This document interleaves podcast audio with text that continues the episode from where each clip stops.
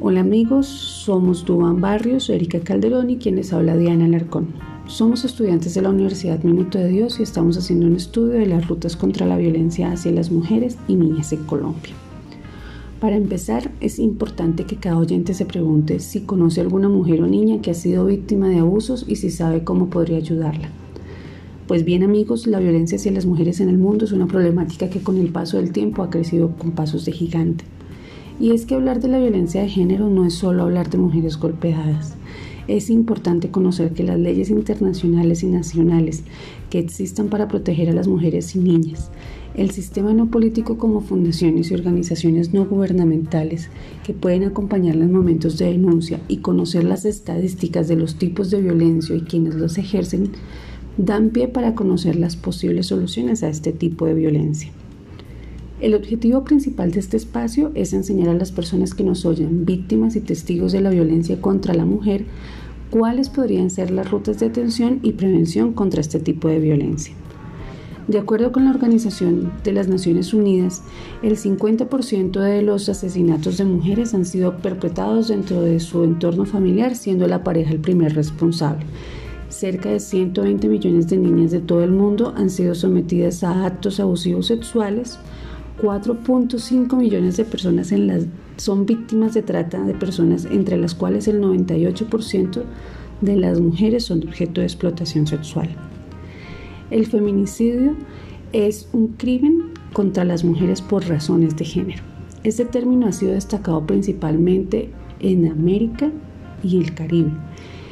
Los datos recogidos por el Centro de Mujeres CMP referidos a los años 2003, 2004 y 2005 revelaron que más del 64% de las víctimas de feminicidio mantenían una relación afectiva con el agresor y únicamente el 12% de estos agresores eran desconocidos para el entorno de la víctima.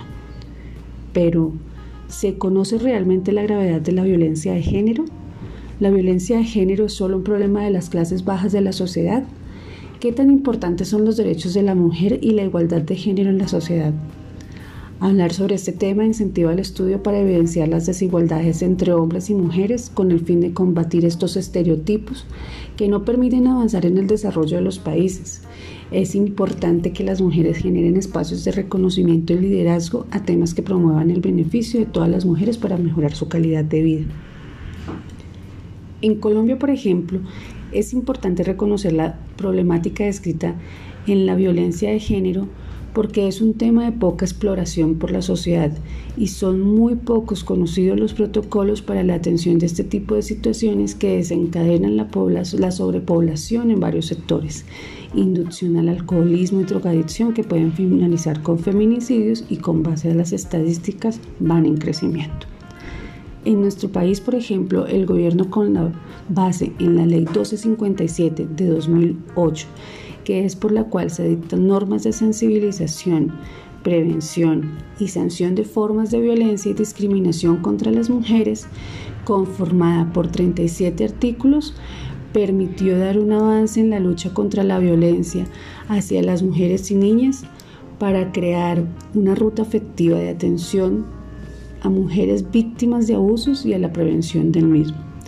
Si eres víctima o conoces a alguna mujer o niña que corran riesgos o sepas que es víctima de abusos físicos, sexuales, psicológicos o económicos, aquí te enseñaremos que los derechos de estas víctimas han sido vulnerados. Por eso, el gobierno está en la obligación de prestarle atención, orientación, Atención inmediata relacionada a su salud física y emocional. Acceder a medidas como protección para las víctimas y quienes las ayudan a denunciar y acceder a la justicia para detener el abuso.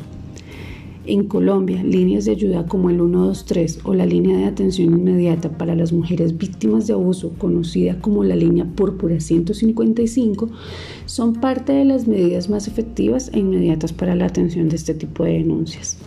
En esta línea, un grupo de abogadas y psicólogas brindarán la atención y orientación de manera gratuita.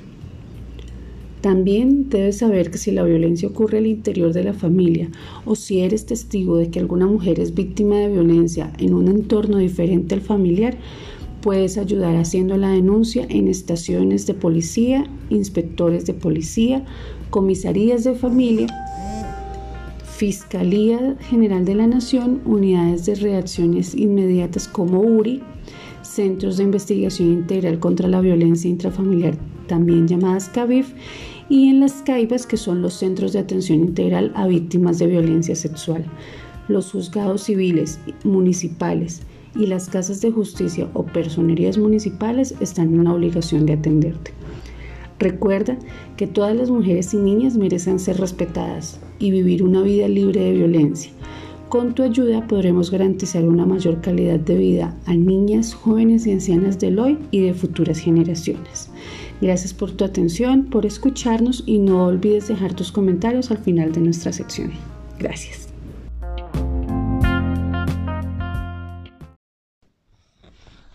Hola, somos Erika Calderón, Dubán Barrios y Diana Larcón de la Universidad Minuto de Dios de la sede Sabiduría y Kennedy. Somos estudiantes de práctica de responsabilidad social en tutoría del profesor Gabriel Eduardo Soler, quien nos ha orientado para cumplir con nuestro compromiso social enseñando las rutas de ayuda para las víctimas de violencia contra la mujer. Hacer una lista de cómo detectar si existe violencia sobre la mujer es muy difícil. En la mayoría de casos son provocados por la pareja y utilizadas recurrentemente hacia las mujeres como de expresar lo que ellas siente a menudo, humillarlas o insultarlas tanto en privado como delante de más personas, las agresiones físicas o quizás que sean forzadas a mantener relaciones sexuales en contra de su voluntad. Y muchas otras que se te ocurran que evidencien lo que minimizan a la mujer y son alarmas para denunciar y evitar la violencia contra las mujeres y niñas del país porque vivir una situación de violencia es muy complicado. Las víctimas de estos casos mantienen sometidas a una presión emocional que no le permiten reaccionar frente a la situación que viven. En ciudades grandes como Bogotá, por ejemplo, durante la cuarentena el único delito que no disminuyó fue el feminicidio que tuvo un aumento del 8.6% en comparación del 2019. Esto puso en alerta a las autoridades y obligó a hacer un Consejo Extraordinario de Seguridad para poner sobre la mesa la violencia de género en la capital. Existen cifras alarmantes y dolorosas, adicional que evidencia la falta de cultura que tenemos en torno a la violencia contra la mujer, en el que actualmente seguimos creyendo que es un problema de puertas hacia adentro y no que es una responsabilidad de todos el evitar que existan este tipo de casos, pues en la mayoría de los casos los vecinos de las víctimas han manifestado haber oído los gritos de auxilio o los golpes y sin embargo no hay ninguna reacción. Pero, ¿Qué puedes hacer si sabes de alguna mujer que sea víctima de maltrato? Lo primero que debes hacer es ganar su confianza y acompañarla a presentar la denuncia para poner en marcha la protección a ella y a sus seres queridos. Haciendo denuncia en estaciones de policía, inspectores de policía, comisarías de familia, Fiscalía General de la Nación, unidades de reacción inmediata conocidas como URI, en los Centros de Investigación Integral contra la Violencia de la Mujer, también conocida como CAVIF, y en las CAIBAF, que son los centros de atención integral a víctimas de violencia sexual, los juzgados civiles municipales y las casas de justicia o personería municipales, quienes son los que se encuentran en obligación de atenderte. En Colombia, líneas de ayuda como el 123 o la línea de atención inmediata para las mujeres víctimas de abuso, conocida como línea púrpura 155, son parte de las medidas más efectivas e inmediatas para la atención de este tipo de denuncias. En esta línea, un grupo de abogadas y psicólogas brindarán la atención y orientación de manera gratuita. La importancia de la educación para evitar la violencia de género es la mejor herramienta para erradicar estas dolorosas situaciones. Tanto en la escuela como en casa se puede enseñar a los niños y niñas valores que le ayuden a evitar la violencia de género. Una propuesta para iniciar estos hábitos puede ser enseñar la importancia del respeto y la igualdad, que es fundamental para que los niños y niñas puedan convivir y aprendan a evitar la violencia de género. Exigirle a los niños y niñas las mismas responsabilidades y que también tengan las mismas oportunidades. En el caso en que existan conflictos, es fundamental fomentar el diálogo entre niños y niñas para que comprendan que no se debe utilizar la violencia. Las nuevas generaciones están formadas por nativos generales, digitales, por lo que es importante enseñarles un uso responsable de las tecnologías. En el caso que detectes, una actitud discriminatoria o algún comentario machista, es necesario que actúes para evitarlo y no se repita. El primer paso debe ser el nuestro para evitar situaciones de peligro para las mujeres, como el caso de Rosa Elvira Celi, quien fue apuñalada, violada, asfixiada y empalada la madrugada del jueves 24 de mayo del 2012 en el Parque Nacional de Bogotá a manos de su compañero de colegio. O quizás el de miles de niñas y mujeres que reportan en fiscalías y entes de regulación ser víctimas de algún tipo de delito físico, sexual o emocional hacia ellas. Por último, recuerda que leyes como la 1257 de 2008, que es por la cual se dictan normas de sensibilización, prevención, y sanción de formas de violencia y discriminación contra las mujeres, y la Ley 1761 de 2015, por la cual se crea el tipo penal de feminicidio como delito autónomo, son grandes avances para detectar la violencia de género, pero siempre será importante que todos hagamos frente a esta batalla. Siempre el silencio es letal en el maltrato a la mujer. Así que atrévete, sé valiente y denuncia al agresor. Gracias por tu atención y no olvides dejarnos tus comentarios porque será un gusto poder leer tus opiniones. Hola, somos Erika Calderón, Dubán Barrios y Diana Alarcón de la Universidad Minuto de Dios de las sedes Sabiduría y Kennedy. Somos estudiantes de práctica de responsabilidad social en tutoría del profesor Gabriel Eduardo Soler, quien nos ha orientado para cumplir con nuestro compromiso social enseñando las rutas de ayuda para las víctimas de violencia contra la mujer. Hacer una lista de cómo detectar si existe violencia sobre la mujer es muy difícil. En la mayoría de los casos que son provocados por la pareja y en situaciones utilizadas recurrentemente hacia las mujeres como despreciar lo que ella siente, humillarlas o insultarlas tanto en privado como delante de más personas, las agresiones físicas o que sean forzadas a mantener relaciones sexuales en contra de su voluntad y muchas otras que se te ocurran evidencian lo que es minimizar a la mujer y cuáles serían sus alarmas para denunciar y evitar la violencia contra las mujeres y niñas del país. Porque vivir una situación de violencia es muy complicado. Las víctimas de estos casos mantienen sometidas a una presión emocional que no le permiten reaccionar frente a la situación que vive. En ciudades grandes como Bogotá, por ejemplo, durante la cuarentena el único delito que no disminuyó fue el feminicidio. Tuvo un aumento del 8.6% en comparación de 2019, lo que puso en alerta a las autoridades y obligó a hacer un Consejo Extraordinario de Seguridad para poner sobre la mesa la violencia de género en la capital. Este tipo de cifras son alarmantes y dolorosas, adicional que evidencia la falta de cultura que tenemos en torno a la violencia contra la mujer, en el que actualmente seguimos creyendo que es un problema de puertas hacia adentro y no responsabilidad de todos evitar que existan este tipo de casos. En la mayoría de las situaciones, los vecinos de las víctimas han manifestado haber oído los gritos de auxilio o los golpes y sin embargo no hubo ninguna reacción. Pero, ¿qué puedes hacer si sabes de alguna mujer que sea víctima de maltrato?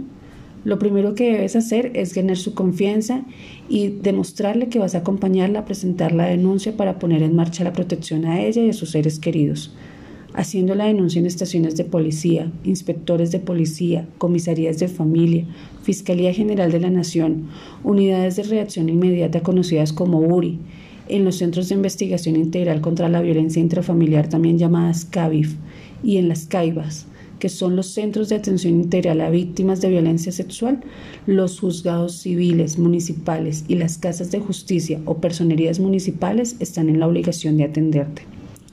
En Colombia, líneas de ayuda como el 123 o la línea de atención inmediata para las mujeres víctimas de abuso, conocida como la línea púrpura 155, son parte de las medidas más efectivas e inmediatas para la atención de este tipo de denuncias.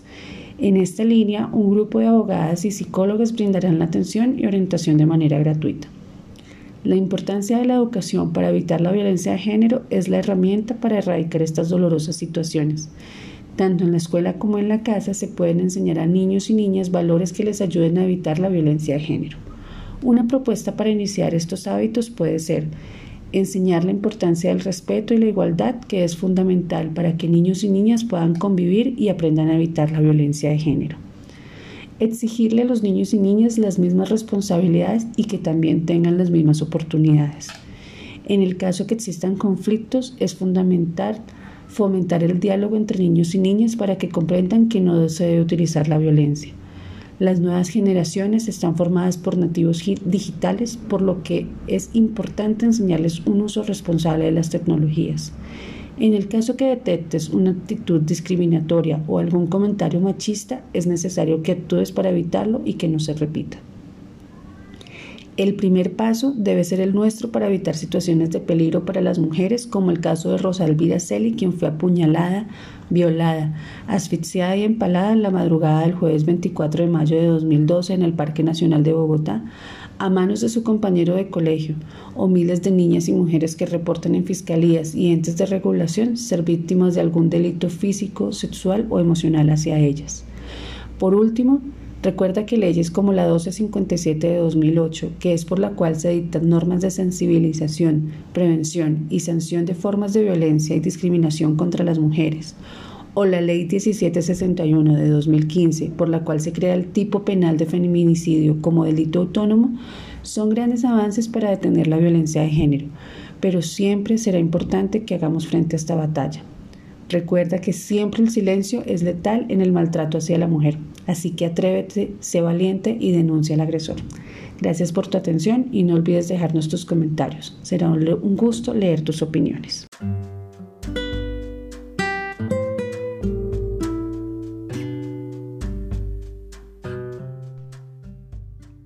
Lennon's story. Once upon a time, there was a dog named Lennon. Lennon, when we was little, had and home where they thought he good manners, but he had been much mistreated. Lennon had slept under a tile. They gave him rotten food and kept him tied up. Lennon, while sleeping in a wet skin sick place, this is why his family decided to abandon him on the street. While he lived on the street, he learned to fight with other dogs and his health was deteriorating. On that while Lennon was injured on the street, a person came to help him. She batted him and while she got a, a home, for him to lead him life in her house. A, a friend who rescued him saw it and said he, she wanted it for herself. Lennon came to a home where he, who, he would be loved and helped heal from his skin's problems. Now, while sleeping, he has nightmares about his past when he was abandoned. Now, you do not have to worry because your new family loves him and we never leave him. I know this because I am the one who adopted him, and while I take care of him, he is charity of saving my life from deprivation.